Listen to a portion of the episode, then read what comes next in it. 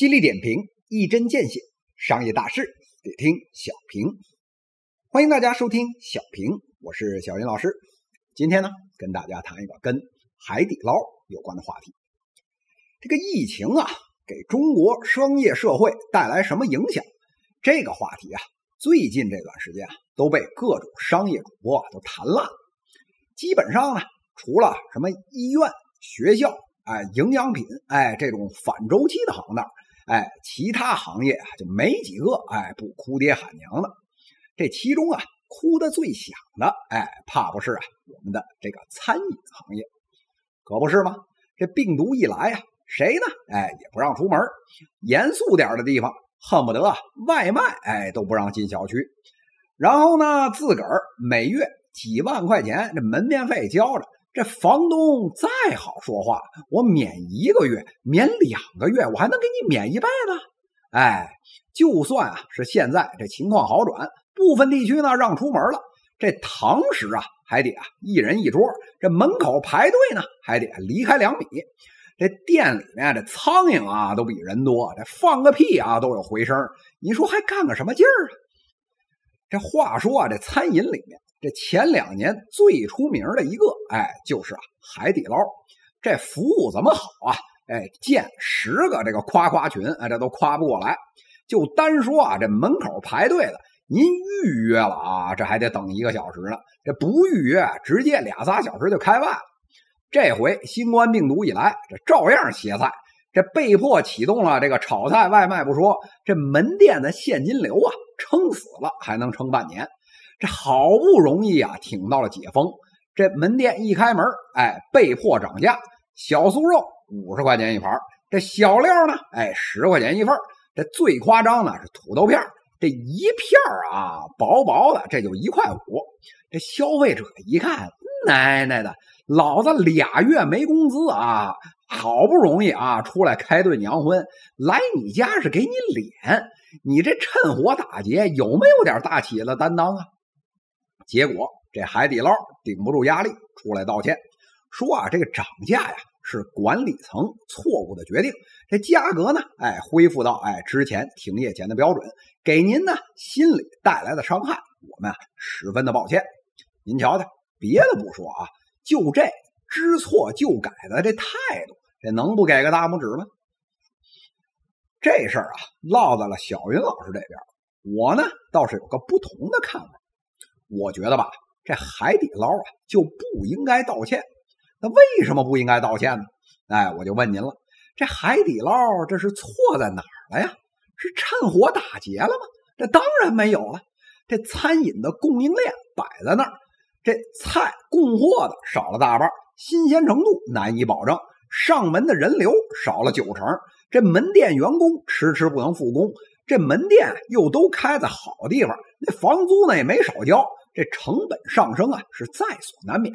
再说了，我又不是国企，也不是做的公益事业。这餐饮呢，又是一个充分竞争的行业，一万家开火锅了，你嫌我们家贵，你去别人那儿啊？那凭什么不能涨价呀？你不涨价啊，这是仁义；涨价呢，是本分。再怎么着也轮不着道歉呢。那为什么海底捞非要道这个歉呢？哎，一呀，小云老师啊，对商业的这经验还有推测，这很有可能啊，哎，是被上面给约谈了。为什么这么推测呢？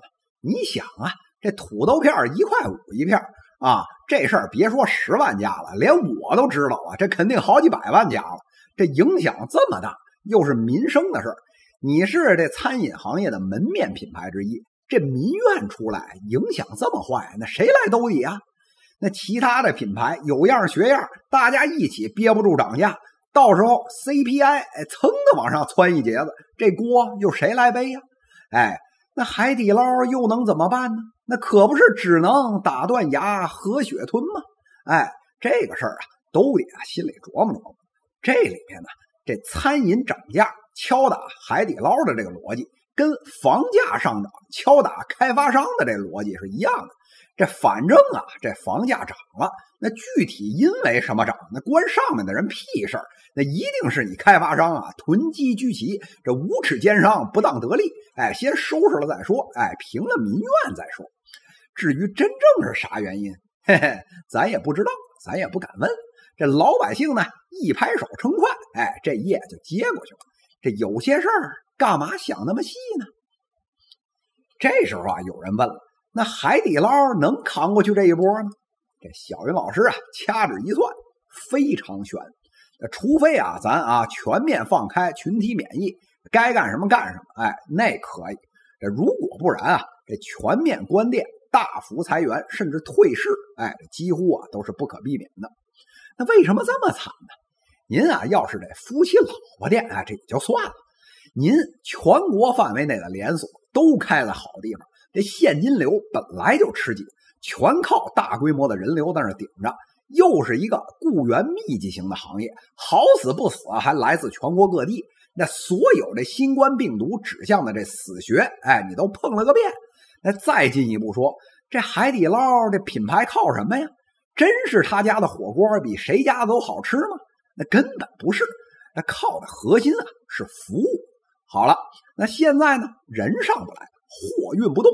维持原来的这服务水平啊，这成本就飙升，再加上这新冠病毒以后，这报复性消费没赶上，这报复性失业，哎，排着队就来了。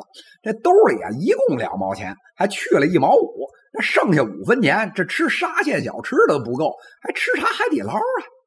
各位老乡亲们，这涨价呀，哎，说不定未来啊，拉着亲朋好友，哎，咱还能啊海底捞上一把。